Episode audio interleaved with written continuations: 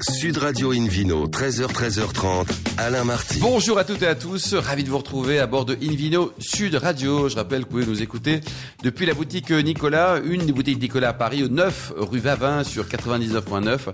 Et on peut se retrouver également sur les réseaux sociaux. Aujourd'hui, un menu qui prêche, comme d'habitude, la consommation modérée et responsable avec tout à l'heure la formidable Valentine Tardieu-Vitali, directrice et onologue du Château La Verrerie, dans le cœur, au cœur du Luberon. Et puis le Vino Quiz pour gagner un coffret découverte du domaine Pujol dans le Languedoc, ainsi que deux places pour la Cité du Vin à Bordeaux, avec notamment son musée, son parcours immersif, des dégustations, une vue panoramique des boutiques et des restaurants. À mes côtés pour nous accompagner, comme hier en fait, Christelle Taré, première femme à être maître caviste de France. Bonjour Christelle. Bonjour Alain. Et Philippe Orbach, meilleur sommelier du monde. Bonjour Philippe. Bonjour Alain. Septième meilleur sommelier du monde, mon cher Philippe.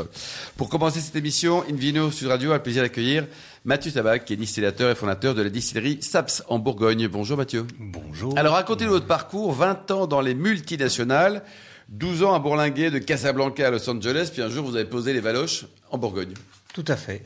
Revenir euh, à l'essentiel, revenir à la terre et faire un métier qui ait du sens après avoir appris beaucoup de choses dans des grands groupes euh, internationaux. Vous étiez chez qui vous étiez?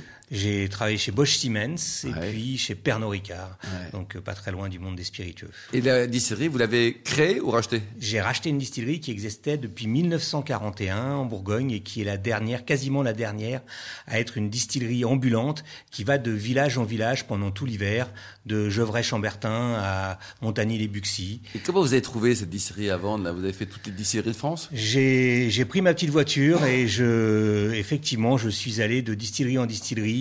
J'ai découvert beaucoup de choses. Je me suis rendu compte que derrière beaucoup de marques de spiritueux, ben, il n'y avait pas toujours euh, une distillerie ou derrière des endroits où il y avait marqué distillerie, il n'y avait pas toujours d'alambic. Ouais, c'est comme parfois à Bordeaux au château, et ben il n'y a pas de château. Voilà, C'est- c'est comme ça. Et donc, euh, j'avais vraiment envie de, de, de, de, de produire, en fait, euh, d'être les mains dans le cambouis, et plutôt dans le mar, plutôt- et, et d'être À avec quel âge vous avez repris la distillerie? À 45 ans. Ah, Génial. Voilà. Donc vous avez pété les plombs à la cinquantaine, mais à 45 quoi. Voilà, bah, euh, je sais pas si Vous avez changé les de plombs, vie, tout- vous avez changé de femme? Non, j'ai pas changé de Ah, femme. bah c'est bien Non, ça. voilà. Christelle Oui, c'est c'est intéressant, vous dites une distillerie ambulante.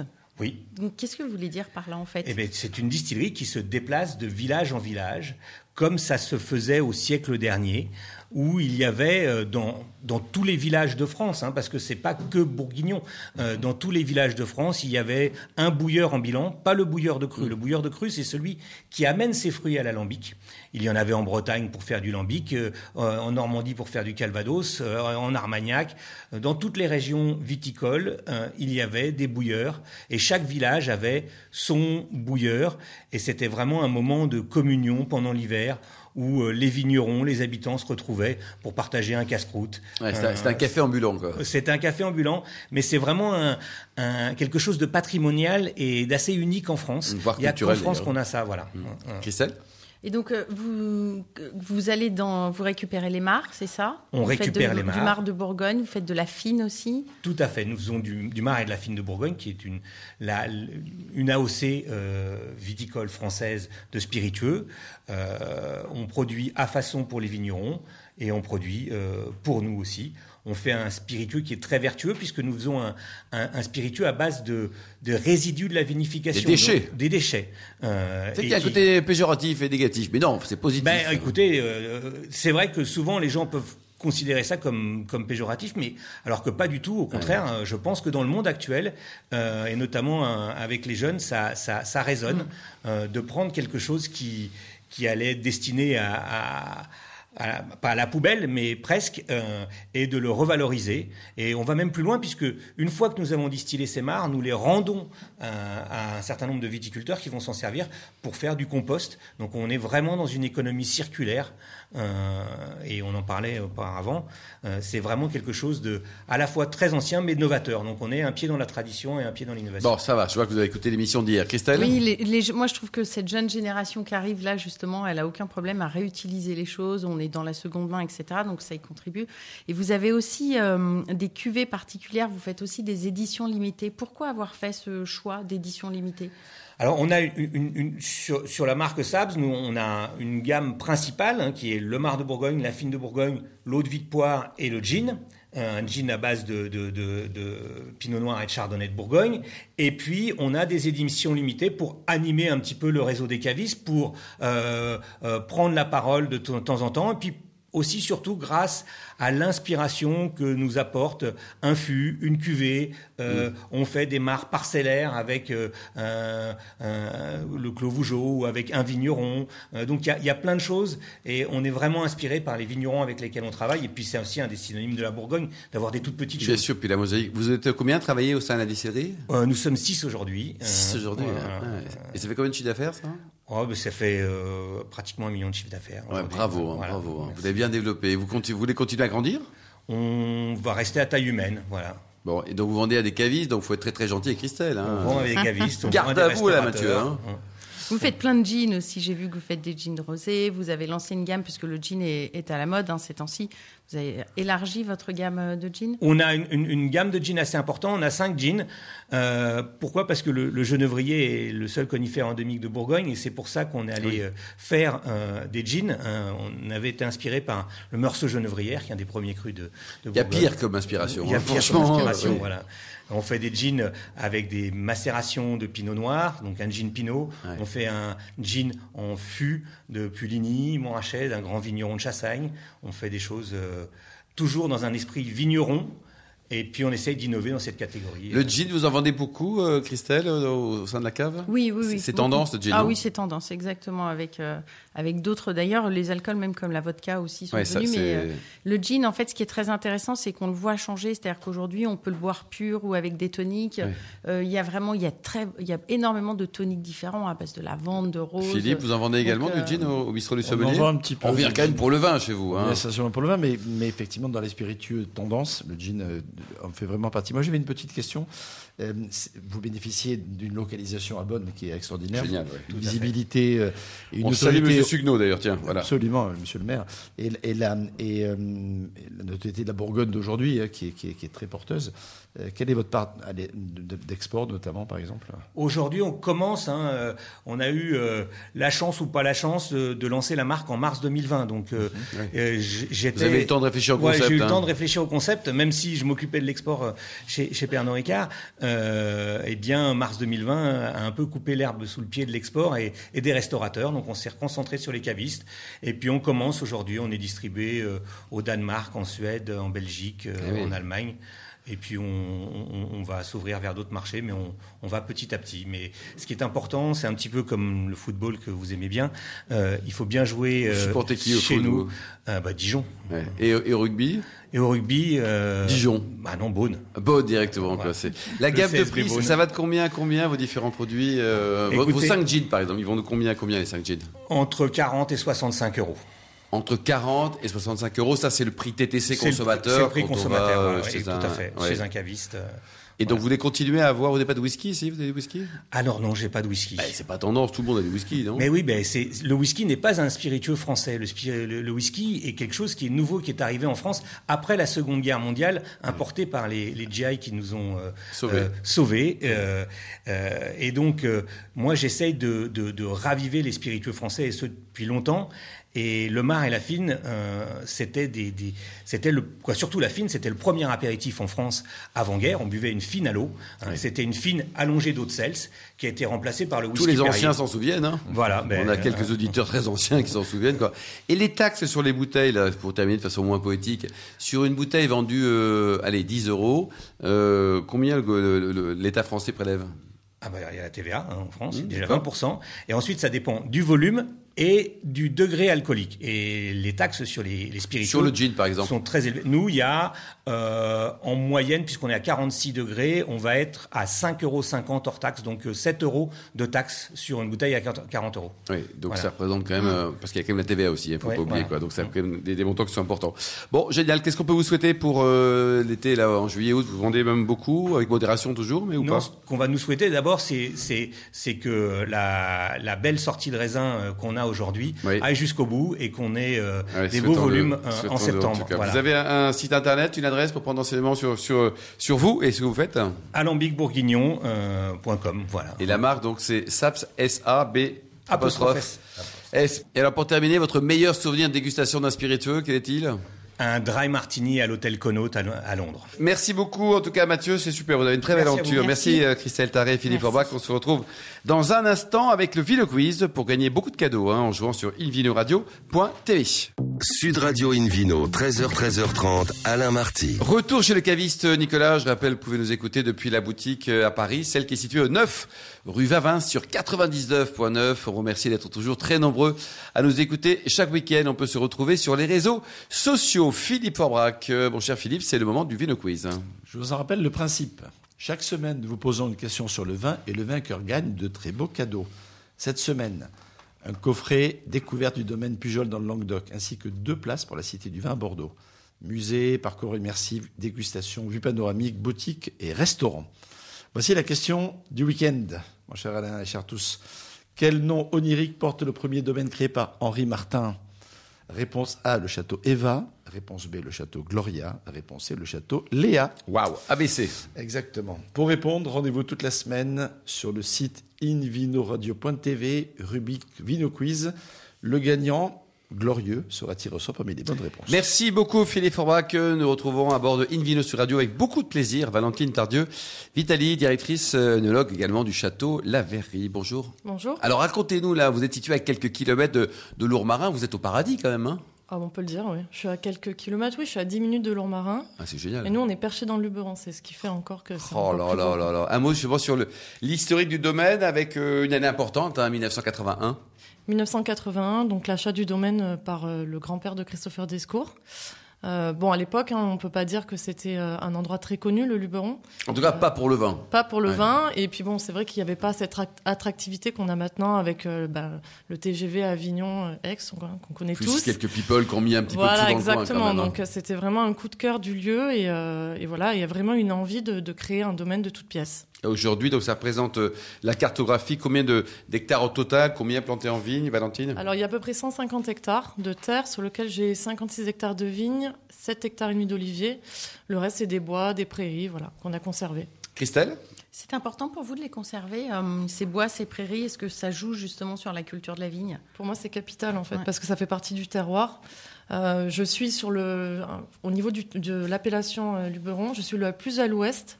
Et donc, je suis vraiment le, le terroir le plus sec de l'appellation. Et, euh, et donc, du coup, euh, tous ces arbres, ça me ramène beaucoup de fraîcheur l'été. Et euh, ça me permet aussi de ramener un second souffle à la vigne. Et vous, avez, vous utilisez quoi comme cépage? Alors, bon, on a une multitude de cépages, hein, parce qu'on a un terroir d'appellation, de- de- d'assemblage, pardon.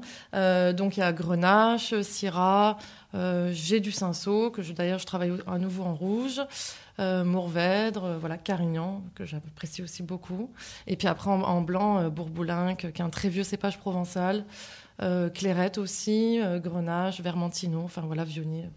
Philippe Forbrac, un mot sur la genèse du Bourboulinque. Le nom est sympa, là. Là, ça y est, on attend les, les cigales, il y a, il y a tout ce qu'il faut. Le platane aussi. hein. Et surtout, c'est un cépage qui revient un peu tendance parce que c'est un cépage qui a une fraîcheur naturelle qui est super intéressante. Et donc, euh, soit parfois dans l'assemblage, il rentre plus ou moins. Il n'y a pas beaucoup de cuvées pures bourbolinques, même si on en trouve, on peut en trouver. Vous avez du c'est 100% techniquement possible. Alors nous, on peut pas faire de 100% de toute façon en appellation. Pas en appellation, mais Ouais. en IGP, on pourrait imaginer oui, on le pourrait, faire. ouais. Ouais, ouais. Mais c'est assez rare. Par contre, dans l'assemblage, c'est c'est un vrai atout. Parce qu'il y a cette fraîcheur naturelle qui, qui, qui, qui- qui est extrêmement utile. Christelle? Mais justement, vous produisez beaucoup de vin blanc Est-ce que vous développez votre production de vin blanc? Effectivement, ouais, moi, je- depuis que je suis arrivée, donc je suis arrivée en 2017, euh, moi j'ai tout de suite senti qu'on pouvait faire vraiment des très beaux blancs euh, sur ce terroir-là. Et donc j'ai planté euh, ben, quasiment 2 hectares par an depuis. Et, euh, et maintenant on est presque à 30% de blanc.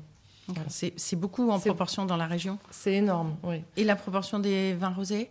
Ben, vin rosé, euh, je la diminue de plus en plus. Je suis, voilà, Au profit des blancs? Au profit des blancs et des rouges, hein, parce qu'on a aussi de très beaux euh, terroirs à rouge. Donc, euh, je préfère me spécialiser euh, dans des vrais vins de terroir, si je peux dire. Oui, faire des copains chez les amateurs de rosé, quoi. Mais on, on partage votre avis. Hein. C'est vrai qu'il y, y y a les trois couleurs qui sont très sympas en- dans, dans ce beau sud. Euh, Christelle? Vous avez aussi une cuvée, euh, le Grand Défend, vous pouvez nous en parler parce que c'est quand même euh, un bel, euh, beau Bah, symbole de la maison. Exactement. C'est, euh, c'était- au départ, le Grand Défense, c'était uniquement une cuve en rouge.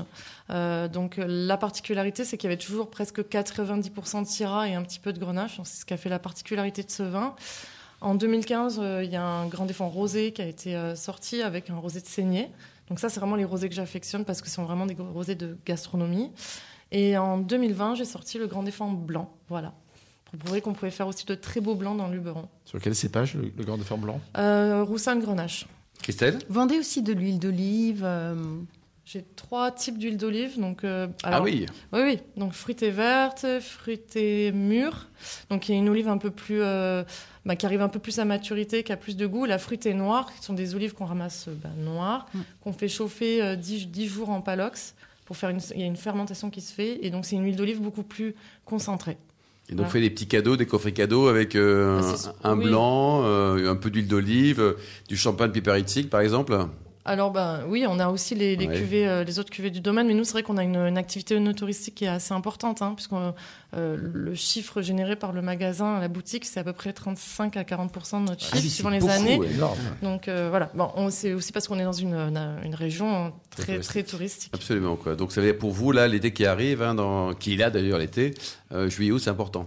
Oui, eh ben, à partir du mois d'avril, hein, souvent c'est pas qu'ils euh, lancent la saison jusqu'aux vacances de la Toussaint. Voilà. Donc, si on veut venir vous voir, on peut Il faut réserver, on se pointe comme ça, on dit coucou Valentine, on vous a trouvé super à la radio. Comment ça Alors, marche Vous ne verrez pas moi, parce que c'est pas moi qui suis à la boutique. hein. Je suis plutôt euh, de ce côté euh, vignoble et euh, en production. Mais euh, oui, on est ouvert 7 jours sur 7 en été. Euh, on propose tout un tas de circuits de visite. Vous pouvez venir aussi déguster à n'importe quel moment. Voilà. 24 sur 24, pas tout à fait quand même. non, pas 24 sur 24. mais- Et l'international, donc c'est important pour vous également. Vous vous occupez aussi de faire la promotion de- du, du vignoble hors de, de nos frontières? Alors j'essaye, mais je vous avoue que mon temps est quand même assez euh, déjà restreint parce que la vigne me prend beaucoup beaucoup de temps, surtout en ce moment. Euh, donc euh, oui, on, en fait l'export pour nous c'est à peu près 5 à 7% hein. On a d'abord été essayé d'être fort en France avant d'aller chercher des, des pays à, à l'étranger. Et là on est en train de- de- d'essayer de, se développer un peu plus sur l'export. Christelle, vous en vendez euh, des, des vins de Luberon euh, Oui, alors j'ai, euh, mais j'ai connu, enfin j'ai vendu la verrerie et d'ailleurs euh, je le vendrai sûrement encore euh, il y a déjà 10-15 ans. Et c'est vrai que j'ai vu la progression de, de ce domaine et c'est pour ça que justement sur les blancs à l'époque je n'arrivais pas à en avoir. Oui. C'était très dur alors que voilà, et tout- ils ont toujours été de, de très bonne qualité.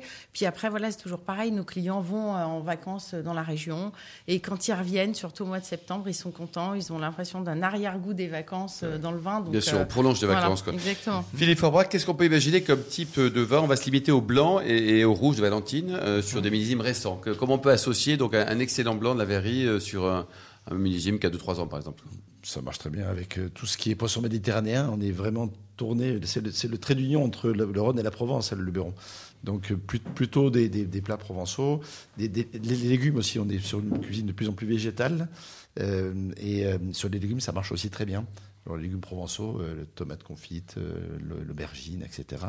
Les, les rosés vont bien, on le sait, mais les, les blancs valent la peine aussi. Et quant au rouge, moi j'ai la chance de connaître Grand Défend depuis euh, quasiment l'origine, parce que Jean-Louis Descours, le fondateur Le finalement, grand-père de Et Christopher. et Jacques Icole, qui vous a précédé, puisque c'était un des premiers œnologues de, de- de la maison, j'ai- bien connu tous les deux, et ils m'ont fait souvent déguster, notamment le Grand Défend. Et, et- et, euh, et, euh, et Jean-Louis Descours rêvait de faire un côte rôti finalement. Alors, Oui. le, le climat n'est pas le même, la géologie n'est pas non plus la même. La Syrah, effectivement, il est allé chercher ses plans euh, du côté de chez Guigal ou ailleurs. Et, et quand, je, quand on goûte ces vins-là, ce sont des vrais vins de gastronomie. Ce sont des vins qui peuvent aller magnifiquement bien avec je sais pas, un agneau rôti, par exemple, des petites épices, des herbes aromatiques. On est en Provence. hein. Oui. Donc la garrigue parle et on le trouve dans le vin comme dans les plats, ça fonctionne très bien. Et le degré d'alcool qui augmente chaque année, euh, ça, ça vous inquiète ou pas Valentine ou Ah bah, Vous oui, allez oui, trouver non, des, bien. des solutions, on va dire. Bah, les solutions, c'est euh, les nouveaux cépages en fait. hein. Bah, le bourboulingue, par exemple, pour les blancs, c'est fait bien, partie oui. des, des solutions, euh, au même titre que la clairette. Euh, le cinceau en rouge, hein, ça fait partie aussi Mhm. des solutions. Le carignan, voilà. Après, bah, c'est vrai qu'on on voit quand même depuis 2017 qu'on a des, des millésimes de plus en plus chauds, de plus en plus secs. C'est vraiment le, le- le combo de la sécheresse et de la chaleur. Pour vous, le qui- passage, c'était 2017, hein, la barrière, qu'on a Bah, depuis jaune. 2017, euh, il y a une seule année à peu près euh, normale, euh, 2020. Voilà. Et au niveau donc euh, aujourd'hui donc des, des perspectives, ça veut dire que les vendanges, ça, ça se monte toujours, on finira par vendanger en janvier, non? Non, non, bah moi je, je ramasse pas forcément plus tôt. C'est-à-dire comme je fais moins de rosé, c'est vrai Oui. que je me suis un peu euh, aussi décalée en termes de date de récolte. Euh, non, ben moi après ce que je fais, c'est que j'essaye de faire beaucoup de travaux en verre aussi. euh, ben je j'estime plus. En vert, c'est quoi? C'est quand on enlève tout ça? Non, non, c'est-à-dire petits- c'est tous les travaux qu'il y a avant la vendange. Donc au lieu, au lieu de décimer la vigne, je la tresse. Euh, voilà, sur la taille aussi, on est beaucoup plus, on, on fait de la taille douce. On essaye de trouver des, des solutions pour. Des euh, méthodes, quoi. voilà. Merci beaucoup Valentine Tardieu-Vitalier, Christelle Taré, euh, Mathieu Sabac, Philippe Forbach et le million d'amateurs de vin qui nous écoutent chaque week-end, on l'espère, avec beaucoup de passion. Un clin d'œil à Emma qui a préparé cette émission très bien, comme d'habitude. Fin de ce numéro d'Invino Sud Radio. Pour en savoir plus, rendez-vous sur sudradio.fr, invinoradio.tv, les comptes Facebook et Instagram. Et on se retrouve la semaine prochaine, ça sera samedi prochain à 13h précise pour une nouvelle émission toujours délocalisée chez le caviste Nicolas.